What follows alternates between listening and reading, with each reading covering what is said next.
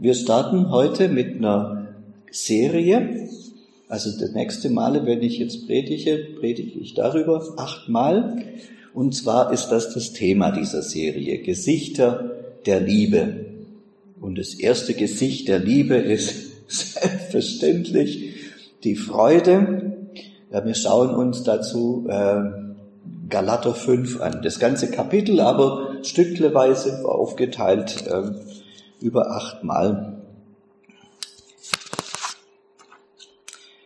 Wer das vielleicht äh, auswendig kennt, ich musste das im Konfirmandenunterricht auswendig lernen. Die Frucht aber des Geistes ist Liebe, Freude, Friede, Geduld, Freundlichkeit und so weiter. Und ich musste das auch am Konfirmandengottesdienst, am Konfirmationsgottesdienst vor der ganzen Gemeinde auswendig vorsagen. Da war ich mächtig aufgeregt, aber seither kann ich's, gell? Ähm, ja, die Frucht des Geistes ist, und dann kommt eine Aufzählung, und da muss man jetzt erstmal sagen, es gibt sie nicht, die Früchte des Geistes, sondern, wie sagt der Text? Einzahl. Die Frucht des Geistes. Also dann stimmt irgendwas in dem Satz nicht. Die Frucht des Geistes ist Liebe und dann fehlt was dann kommt ein Doppelpunkt eigentlich, ja. Die Frucht des Geistes ist Liebe, das ist eine Frucht und die wirkt sich jetzt aus in Freude, Friede, Geduld, Freundlichkeit, Güte, Treue, Sanftmut, Besonnenheit oder Selbstbeherrschung. Kommen wir noch drauf. Das heißt, die sind alle die Folge der Liebe und deshalb gilt auch der zweite Satz, der davor dahinter steht. Das lese ich jetzt einzeln vor, nicht weil ich gaga bin, sondern weil das so total wichtig ist. Ohne Liebe keine Freude. Ohne Liebe kein Friede. Ohne Liebe keine Geduld. Ja. Ohne Liebe keine Freundlichkeit. Ohne Liebe keine Güte, ohne Liebe keine Treue, ohne Liebe keine Sanftmut und ohne Liebe keine Besonnenheit. Ohne Liebe geht nichts. Auf Deutsch, ja? Deshalb ist die Liebe auch nicht Kür, sondern Pflicht oder mit heutigen Worten ausgedrückt, die Liebe ist nicht nice to have, Schön, wenn man es hat, gell, braucht man aber nicht, sondern need to have. Die braucht man, die muss man haben, ja. Also wir sind ja evangelisch und in Anlehnung an Martin Luther hat sich da ein bisschen so ein falsches Denken eingeschlichen bei den Evangelischen. Also nämlich, der Glaube ist alles und die Werke sind nix. Ja, das ist so in unserem Kopf. Also Glaube heißt, Sündenbekenntnis und Bekehrung, das ist die Pflicht. Und wenn dann auch noch Liebe, Freude, Friede, Eierkuchen dazukommt, ist, ist auch nett. Aber brauchen tut man die Werke ja nicht. Wir kommen ja in den Himmel allein aus Gnade. Also so kann man Martin Luther natürlich falsch verstanden, verstehen, gell? Und so hat man ihn auch allein, allein äh, falsch verstanden. Also weder Luther noch Paulus hat so etwas gelehrt. Was ist denn richtig? Richtig ist, ich werde neu geboren, ich kriege ein neues Herz und ein neues Leben und einen neuen Sinn, allein aus Gnade. Da kann man gar nichts dazu machen. Das ist ein Geschenk von Gott, das gibt uns durch den Heiligen Geist. Man kann sich das mit keinem Werk verdienen oder das irgendwie fabrizieren, da hilft nur der Glaube, nur das Vertrauen auf Jesus. Das ist ein Geschenk der Gnade. Aber dass der Heilige Geist mich dann erfüllt und dass es da zu den Sachen kommt, wo wir vorher gesehen haben, ja, Freude, Friede, Geduld, Freundlichkeit und so weiter, das wird jetzt zu meiner Aufgabe. Dass ich den Heiligen Geist habe, das ist die Gabe, und daraus folgt jetzt die Aufgabe. Und das ist, äh, das ist die Pflicht sozusagen. Ich bin erlöst, befreit gerettet aus Gnade, aber nicht in erster Linie, damit ich in den Himmel komme. Das ist bloß das Ergebnis. Was sagt Jesus? Da fragt ihn ja einer, wie komme ich in den Himmel? Ja, sagt Jesus, dann mach doch die Sachen da, halte doch die Gebote. Da kommst du schon in den Himmel. Ha, wie soll ich das machen, gell? Dann folge mir nach, dann vertraue mir, dann wirst du es machen. Also die Einladung, folge mir, das ist ein ganzes Geschenk. Und dass, dass man sich dann dran hält und in Gehorsam lebt, das ist unsere Aufgabe, das sind die Werke. Äh, das Ziel der Rettung ist nicht, dass wir in den Himmel kommen, ich sage es mal ganz überspitzt, sondern dass wir Gott wohlgefälliges Leben leben in der Liebe. Das ist das Ziel. Und das Ergebnis, die Folge dann von diesem Gott wohlgefälligen Leben. Und da ist Gott nicht kleinlich, auch wenn es bloß ansatzweise passiert. Wir kennen uns ja. Mit der Liebe haben wir es nicht so und der Freude und Frieden und der Geduld. Auch wenn es nur ansatzweise gelingt, das reicht ihm. Aber wo halt gar nichts ist, gell, wo einer auf dem Ruhebänkle sitzt und auf den Himmel wartet, äh, das ist wie der, der, der das Geschenk von seinem Herrn vergraben hat und nachher gibt er uns wieder zurück, eins zu eins. Der verliert es auch noch. Also wer meint, er kann auf dem Ruhebänkle sitzen und auf den Himmel warten, der wird gar nicht dort ankommen sondern wer befreit wird aus Gnade und sich dann auf den Weg macht, der wird dorthin kommen. Jetzt die, die wichtigste Frage hier natürlich, wie bekomme ich Liebe?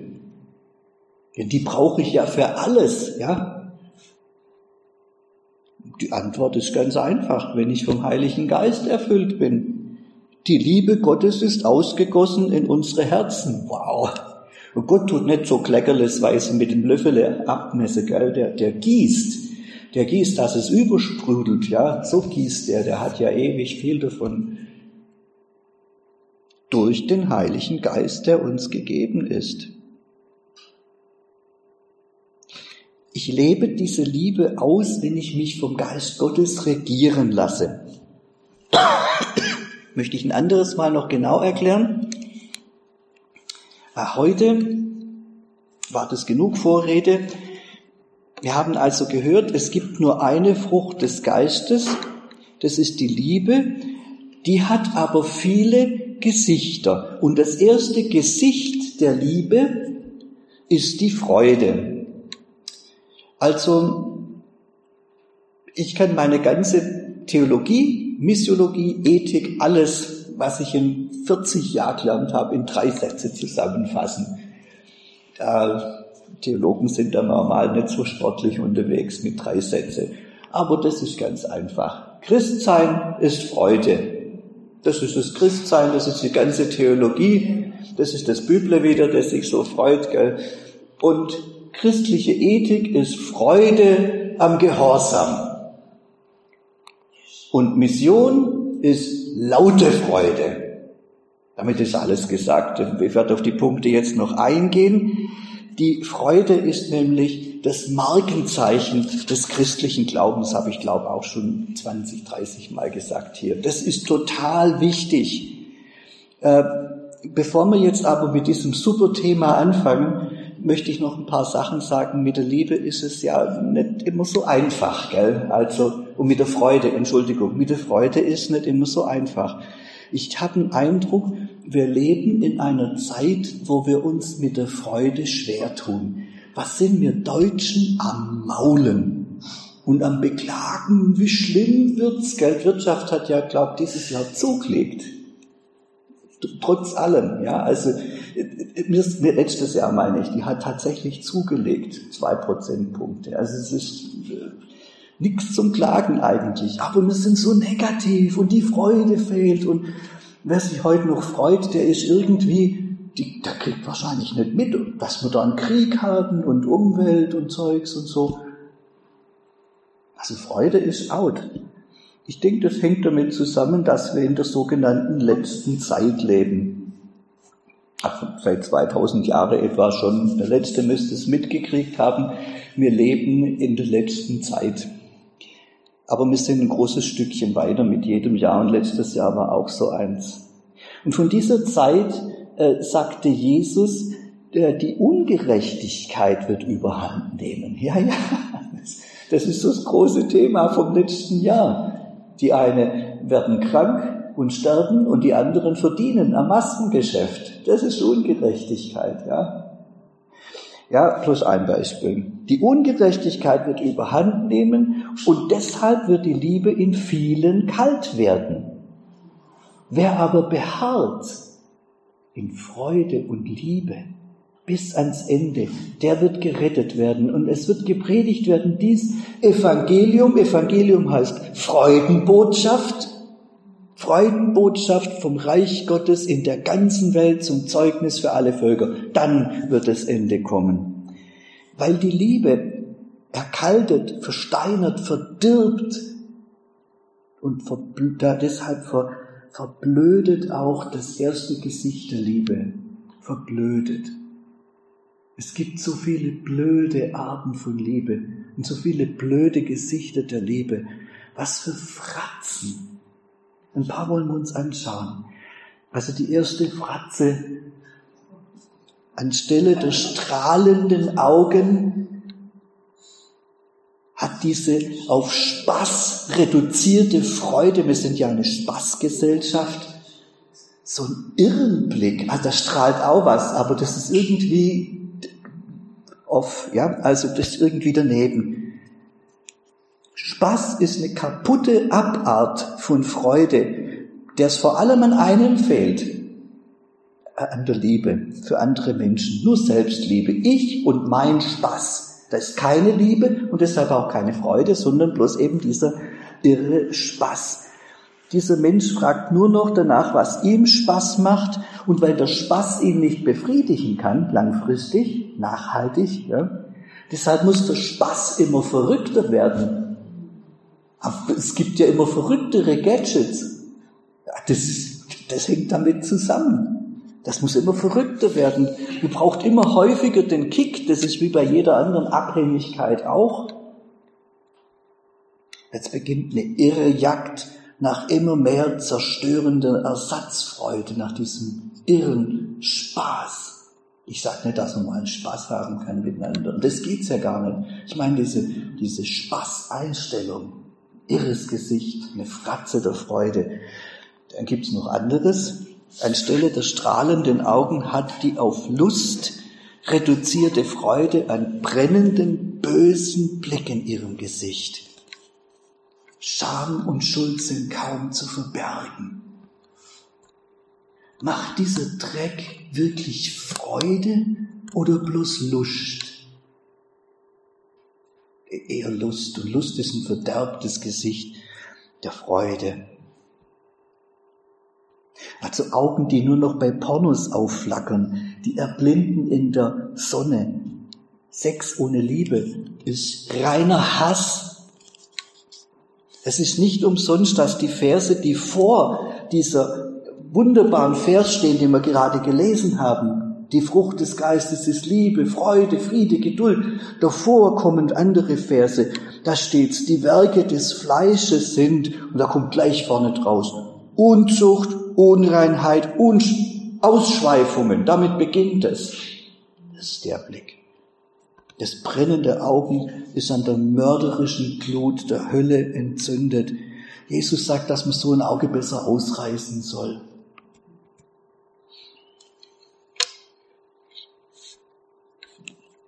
Das ist ein Auge, das die Unzucht und den Ehebruch mit Gewalt herbeiführt.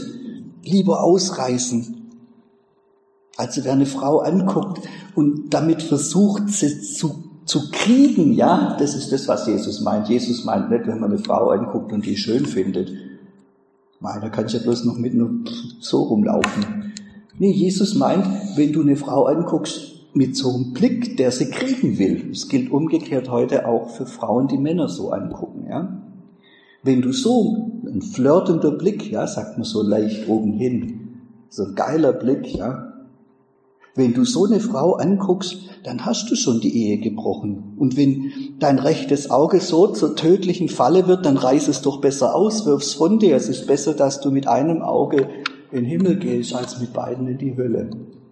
Da wo die Augen ihr Glut herhaben. Also auch so eine falsche Fratze von Freude. Anstelle der strahlenden Augen gibt's auch noch die auf Gier reduzierte Freude.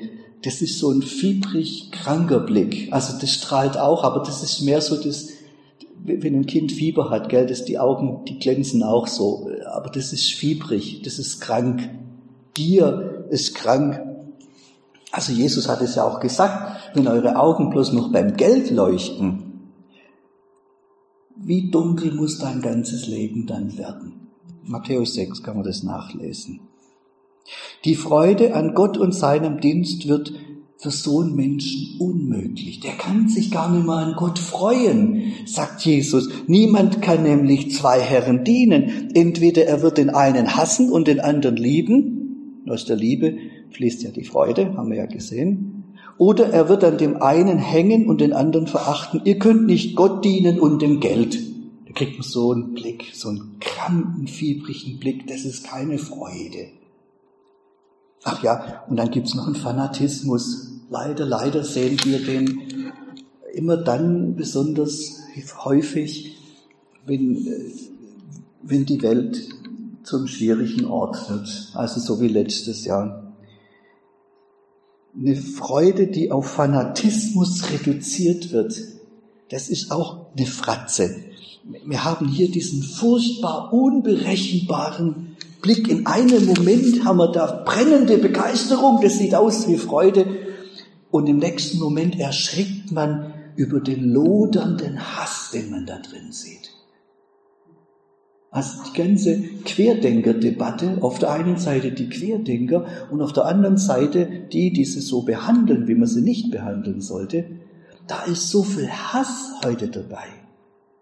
Die Augen leuchten auch, ja das, ist, das ist auch eine Art von Freude, aber das ist eine perverse Art von Freude.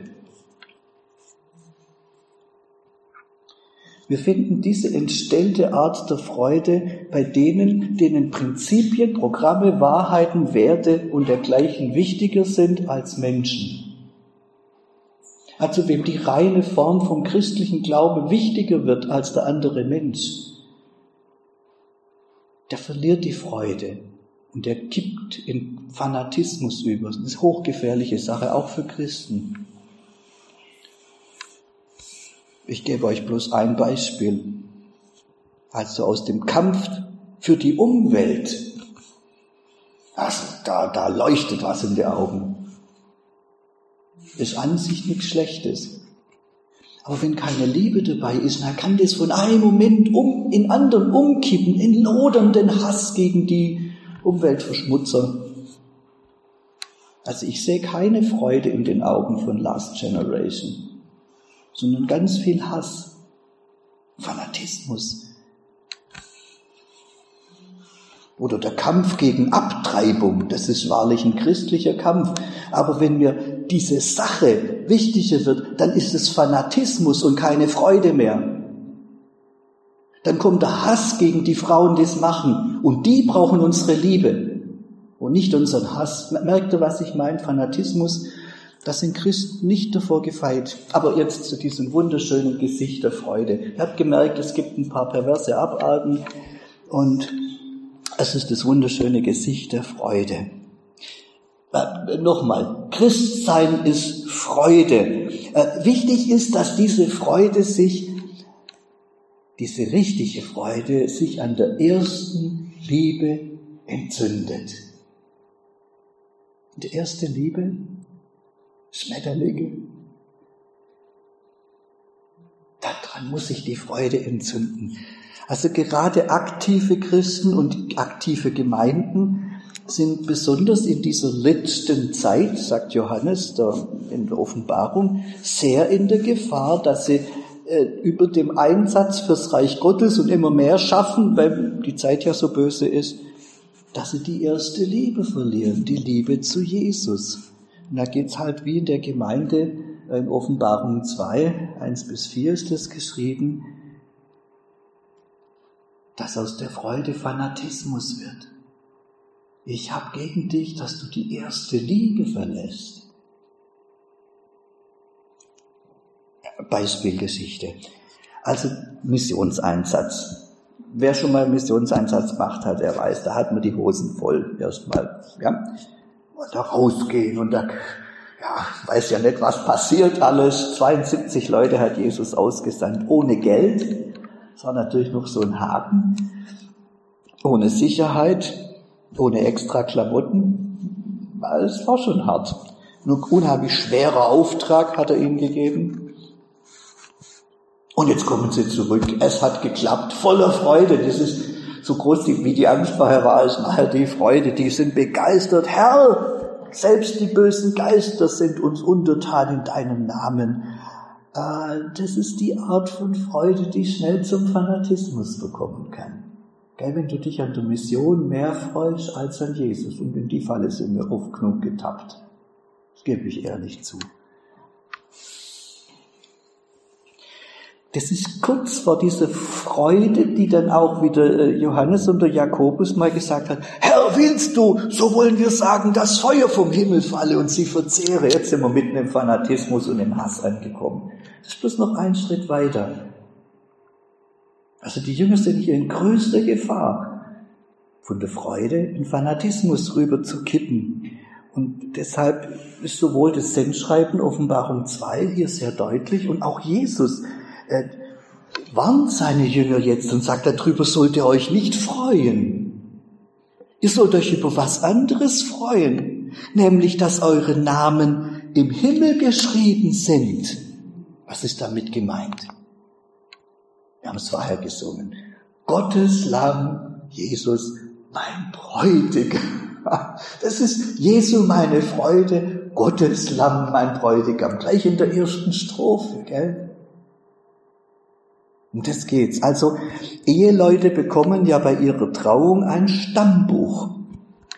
Und da stehen die beiden Namen zusammen. Und da freuen die sich riesig, dass ihre beiden Namen da zusammenstehen. Da gehören sie zusammen.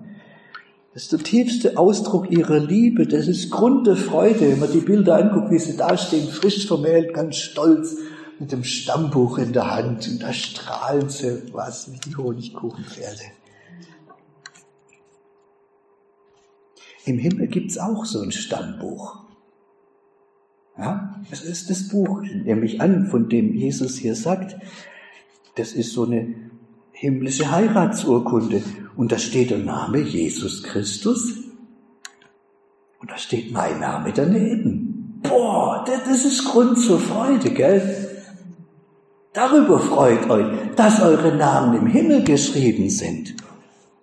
Da strahlen die Augen von Jesus, wie Bräutigam, wenn er seine Braut sieht. Und die Braut, die strahlt zurück. Erste Liebe. Christsein ist Freude. Und die Freude springt aus dieser ersten Liebe. Christliche Ethik ist Freude am Gehorsam. Also eine Liebe und Freude und Gehorsam, die sind ganz eng miteinander verbunden. Das ist wie so eine, wie so eine Schnur, die miteinander verknotet ist. Also zwischen Freude und Gehorsam steht in der christlichen Ethik kein Aber. Ja, ich, ich liebe ja Gott, aber das ist keine christliche Ethik. Und deshalb, weil ich ihn lieb habe, Deshalb will ich bloß eins, ich will im Gehorsam sein. Das ist christliche Ethik. Das gehört zusammen, ganz natürlich. Jesus sagt von sich selber, der hat uns das ja vorgemacht, gell? Also wie mich mein Vater liebt, so liebe ich euch auch. Seid zu Hause, ein schöner Ausdruck, gell? Seid zu Hause in meiner Liebe. Wenn ihr meine Gebote halt, haltet, so seid ihr in meiner Liebe zu Hause. So wie ich meines Vaters Gebote halte und in seiner Liebe zu Hause bin. Das sage ich euch, interessant, dass damit meine Freude in euch zu Hause ist und eure Freude vollkommen werde. Liebe, Gehorsam, Freude, das ist eins. Das ist mein Gebot, dass ihr euch untereinander liebt, so wie ich euch liebe. Und dann kommt die Freude. Also wir haben das bei Gott ja vollkommen, gell? Also der Vater und der Sohn, wie sie da miteinander in ihrer Liebe sind. Und das ist eine ewige, überfließende Liebe. Das ist ein Feuerwerk der göttlichen Freude. Und die besteht da drin, in diesem ungebrochenen, unbedingten Gehorsam, den Jesus seinem Vater bringt. In diese Freude, in diesem Gehorsam nimmt Jesus uns hinein, äh, wie er gesagt hat in Johannes 15. Die Liebe Jesu, seine Freude, die sollen und können unser ganzes Erleben, unser ganzes Leben erfüllen und damit zu anderen Menschen überfließen. Für immer, schreibt Paulus. Der jubelt gerade so, geradezu. Das steht in Philipper 2. Ich lese diesen Jubel vor. Macht meine Freude vollkommen. Rastet er aus. Macht meine Freude vollkommen, indem ihr in derselben Einstellung und Liebe von ganzem Herzen zusammensteht. Tut nichts aus Streit, dann braucht man das andere gar nicht mehr sagen, tut nichts aus Streitsucht oder Ehrgeiz, sondern seid bescheiden, achtet andere höher als euch selbst, denkt nicht nur an euer eigenes Wohl, sondern auch an das der anderen. Und jetzt kommt das Herzstück davon. Eure Einstellung soll so sein, wie sie in Jesus Christus war. Er war genauso wie Gott, nutzte es aber nicht aus, Gott gleich zu sein, sondern er legte alles ab und wurde einem Sklaven gleich. Er wurde Mensch und alle sahen ihn auch so. Er erniedrigte sich selbst und Freude, gehorchte Gott bis zum Tod, zum Verbrechertod am Kreuz. Darum hat ihn Gott auch über alles erhöht, hat ihm den Namen geschenkt, der über alle Namen steht denn vor Gott, denn vor dem Namen Jesu wird einmal jedes Knie gebeugt. Von allen, ob sie im Himmel sind oder auf der Erde oder unter ihr. Und jeder Mensch wird anerkennen, Jesus Christus ist der Herr. So wird Gott der Vater geehrt. Und mit diesem Loblied, das ist sogenannte Christus-Hymnus, ja, das ist ein, ist ein Betungslied von der ersten Christenheit, das Paulus da in seinen Brief reinschreibt. Da sind wir am dritten Punkt angekommen. Mission ist laute Freude. Jetzt sind wir ja mitten bei Mission. Alle sollen da dazukommen, ja. Also die Quelle der Mission ist die Liebe Gottes und das Ziel ist die Freude Gottes. Nochmal, die Quelle der Mission ist die Liebe Gottes und das Ziel der Mission ist die Freude Gottes. Und Mission ist laute Freude ich sag's mal mit den großen Worten von John Piper. Der hat es so gut ausgedrückt, dass man es nicht besser machen kann. Deshalb lese ich das vor. Wenn dieses Zeitalter zu Ende ist und die zahllosen Millionen der Erlösten vor dem Thron Gottes auf ihr Angesicht fallen, dann wird es keine Mission mehr geben. Mission ist eine vorübergehende Notwendigkeit, Anbetung, diese Freude, diese laute Freude an Gott, die Antwort auf seine Liebe. Anbetung bleibt für immer. Deshalb ist Anbetung sowohl die Kraftquelle als auch das Ziel der Mission. Sie ist das Ziel der Mission, weil wir durch die Mission schlicht das erreichen wollen, dass die Völker und ich sage in Klammern dazu, die hohen Ackerer, zur glühend heißen Freude der Herrlichkeit Gottes gelangen. Das Ziel der Mission ist die Freude der Völker an der Größe und Großartigkeit Gottes, der Herr ist König, das steht schon alles im Alten, äh, Alten Testament. Der Herr ist König, des freue sich das Erdreich und seien fröhlich die Inseln, so viel ihre sind. Es sollen die Völker dich preisen, es sollen die Völker sich freuen und jauchzen. Das ist Anbetung. Aber die Anbetung ist auch der Kraftstoff für die Mission, diese Liebe und Freude, Anbetung ist der Kraftstoff für Mission. dem Angebot Gottes in der Predigt für die anderen Menschen, ja, geht die Leidenschaft für Gott in der Anbetung voraus. Also zuerst erste Liebe, Freude, Liebe für Gott und dann Mission. Man kann nicht empfehlen, was man nicht selber schätzt.